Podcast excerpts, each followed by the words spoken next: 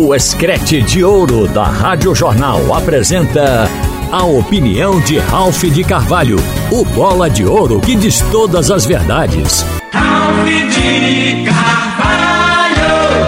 Minha gente, nós estamos hoje, é, especialmente hoje, fazendo a programação do meio-dia aqui da Tupã, em Biribeira, com Carlinhos da Tupã, cliente do Sistema Jornal do Comércio, parceiro de muito tempo e já tem como tradição o Escrete de Ouro fazer um programa de confraternização no final, próximo do Natal.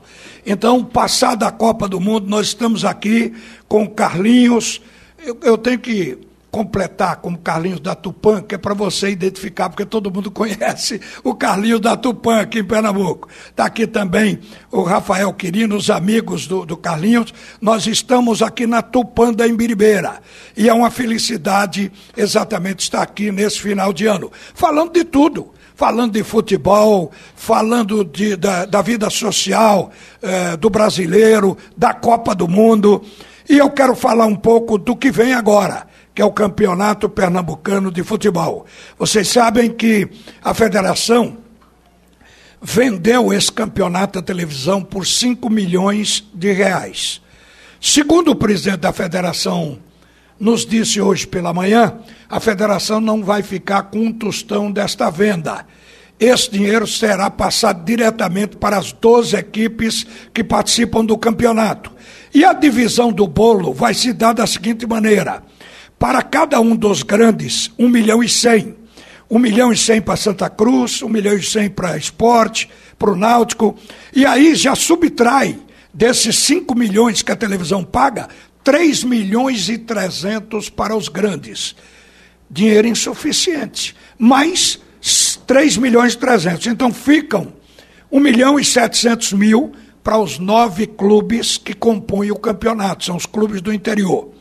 E o presidente disse que, diferente dos outros anos, quando a federação destinava uma cota de 90, 100 mil para essas equipes menores, desta vez os clubes preferiram que a federação utilizasse o dinheiro para pagar a despesa do campeonato. Ou seja, o clube paga apenas os salários dos seus jogadores. E de onde vem esse dinheiro? Da renda que o grande deixa quando joga com esse intermediário, da ajuda que a prefeitura dá, ajuda dos comerciantes do interior, que sempre colaboram para que os clubes da cidade paguem os seus jogadores.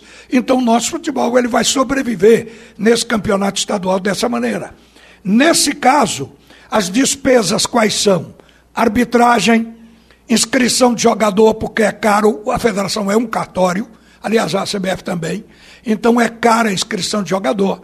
É, locomoção, é, alimentação desses clubes que vêm para jogar aqui, que se deslocam de uma cidade para outra, para que o campeonato possa fluir. Então, o campeonato pernambucano, ele está na parte financeira distribuído dessa maneira. Agora, o campeonato não pode acabar. Primeiro, porque está na lei. A CBF, ela precisa manter os campeonatos estaduais, assim como o futebol precisa ter as federações estaduais. E o que é que acontece com isso?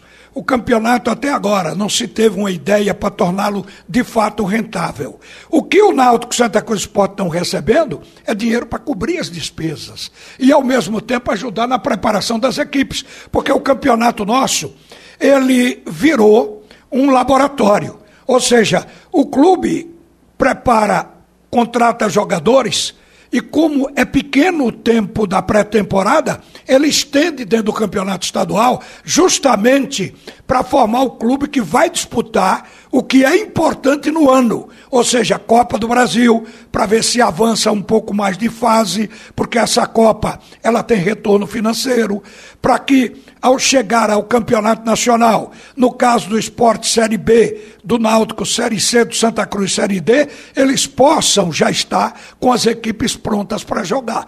Então o campeonato estadual passou a ser um laboratório para os nossos clubes. E se há uma remuneração, por menor que seja, para bancar esse período, é vantajoso. Onde é que o clube pernambucano vai buscar dinheiro? Porque o futebol ele tem que ser feito para ser autossustentável. Ele tem que ter o retorno.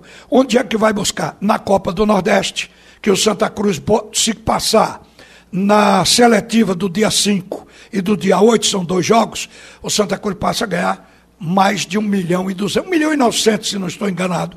É a primeira verba que cai da Copa do Nordeste. Aí já vai ficar algum resíduo no cofre. Entra na Copa do Brasil que é a competição que vem a seguir. A Copa do Brasil, ela está remunerando alto agora. É a competição em todo o continente sul-americano que melhor paga. Paga melhor do que a Libertadores. Então, o clube tem que extrair dinheiro daí.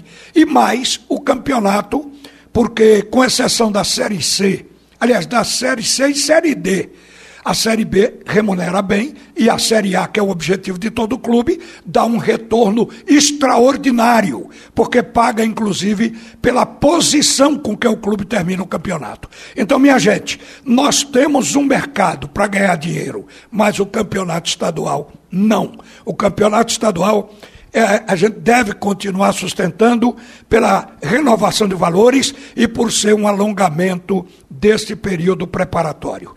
Para completar, qual é a preocupação dos clubes hoje? O Santa Cruz de preparar o relatório para até o dia 24, quando teri, termina o período que a justiça deu para o Santa Cruz dizer como vai pagar os seus credores como Santa Cruz tem ativos para faturar, como Santa Cruz vai levar, que tempo Santa Cruz vai levar? 10 anos, 20 anos para pagar. Então termina dia 24. Segundo a gente foi informado, o relatório já está pronto. O Santa contratou um escritório de advogados especialistas nessa área, exatamente para apresentar esse relatório. Esse relatório tem que ter aprovação da justiça posteriormente, como tem também que ter do, dos credores. Porque, por exemplo, eu botei meu dinheiro fornecendo material ao Santa Cruz. Aí o presidente do Santa Cruz vem e diz: eu vou lhe pagar em 20 anos, mas só vou pagar metade. Eu aceito se quiser, senão vou brigar ainda. Mas creio que os credores vão ter um nível de compreensão para aceitar o que o Santa Cruz vai propor, porque são 197 milhões e 100 mil reais que o Santa deve a todo esse povo. Quer dizer, o primeiro débito que eu acho que deve ser prioridade é pagar os débitos trabalhistas e depois aos fornecedores. Os fornecedores que já deram como perdido, o que vier passa a ser inclusive lucro, e eu acho que dessa maneira o Santa Cruz vai poder honrar os seus débitos depois. O que é que o esporte está querendo fazer nesse primeiro dia de trabalho? Obviamente, o presidente está querendo remontar o departamento de futebol. Eu estou falando do dia de hoje de cada clube. O presidente quer acabar com a figura do vice-presidente amador. Aquele que sai de dentro do clube, não entende de futebol, mas vai dirigir o departamento de futebol. Ele quer substituir este homem por um coordenador de futebol. Chegou, inclusive, a convidar Milton Cruz do São Paulo para essa função e Milton Cruz acabou não aceitando. Mas o esporte hoje vai ter o executivo de futebol, que é o Jorge Andrade, o técnico que é o Enderson Moreira e agora um coordenador de futebol e fecha aí o que eles vão chamar de departamento de futebol profissional. Daí para frente a comissão técnica os jogadores. Então acho que o time, que o esporte está enxugando o seu departamento de futebol, porque a rigor, a função do vice-presidente é dar entrevista, é dizer, um porta-voz do clube, porque o, o vice-presidente sequer ele indica um jogador ou avalia um jogador, muitas vezes por desconhecimento dessa parte técnica. Então coloque lá quem realmente sabe o que vai ter que fazer e, e para fazer e fazer bem. E o Clube Náutico Caparibe está ultimando os seus contratados exatamente para apresentar um time. Hoje pela manhã eu conversei com um membro da oposição do Náutico, que inclusive estava querendo, fazendo abaixo assinado para tirar o, o, o, presidente do Náutico, Diógenes Braga, querendo que ele renunciasse. Hoje eles deram uma trégua. Então eu perguntei, afinal vocês se convenceram que tem que deixar o presidente trabalhar? E a resposta foi: vamos deixar ele montar o time.